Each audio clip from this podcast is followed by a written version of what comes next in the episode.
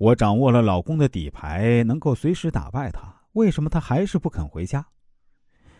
有一位这样的女性朋友，我们姑且叫她陈女士啊，她也是我的一个老顾客了。多年前啊，曾经找我做过一次全面综合的人生规划，当时我也是运用到自己所掌握的易经文化知识，给她全面推演了一下她的命盘，规划了一下她的人生，她感觉非常满意啊。后来又陆陆续续找过我几次，也推荐过自己的亲人朋友啊来我这儿看看。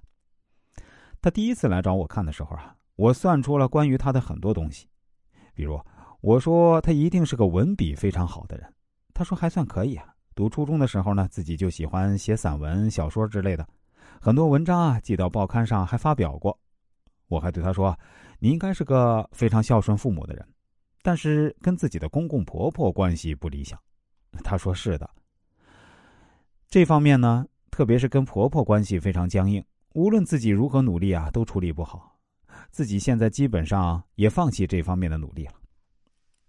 我又对他说：“你跟自己老公的关系也不是很融洽，两人在婚前应该有过非常浪漫的恋爱史，但婚后却发现俩人的精神世界完全不协调，基本上属于是两类人。”他回答说：“这一点也符合。婚前我们确实非常浪漫，还曾经周游过半个世界，但婚后 确实是让人非常失望。”更糟糕的是，她怀疑自己的老公已经出轨了。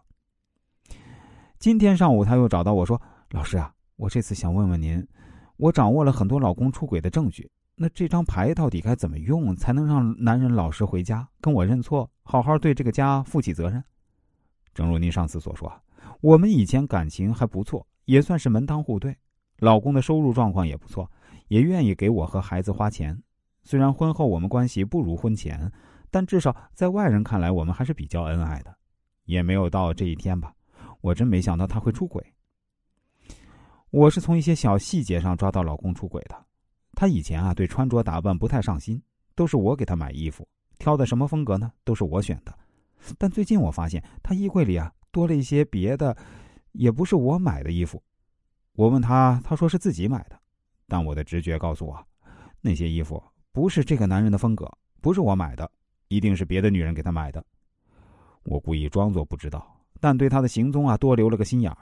果然很快抓到了他在外面搞外遇的证据。发现这是真的石头，我整个人心都是冰凉的。但我很快又打起精神，我知道这时候光生气跳脚是没用的，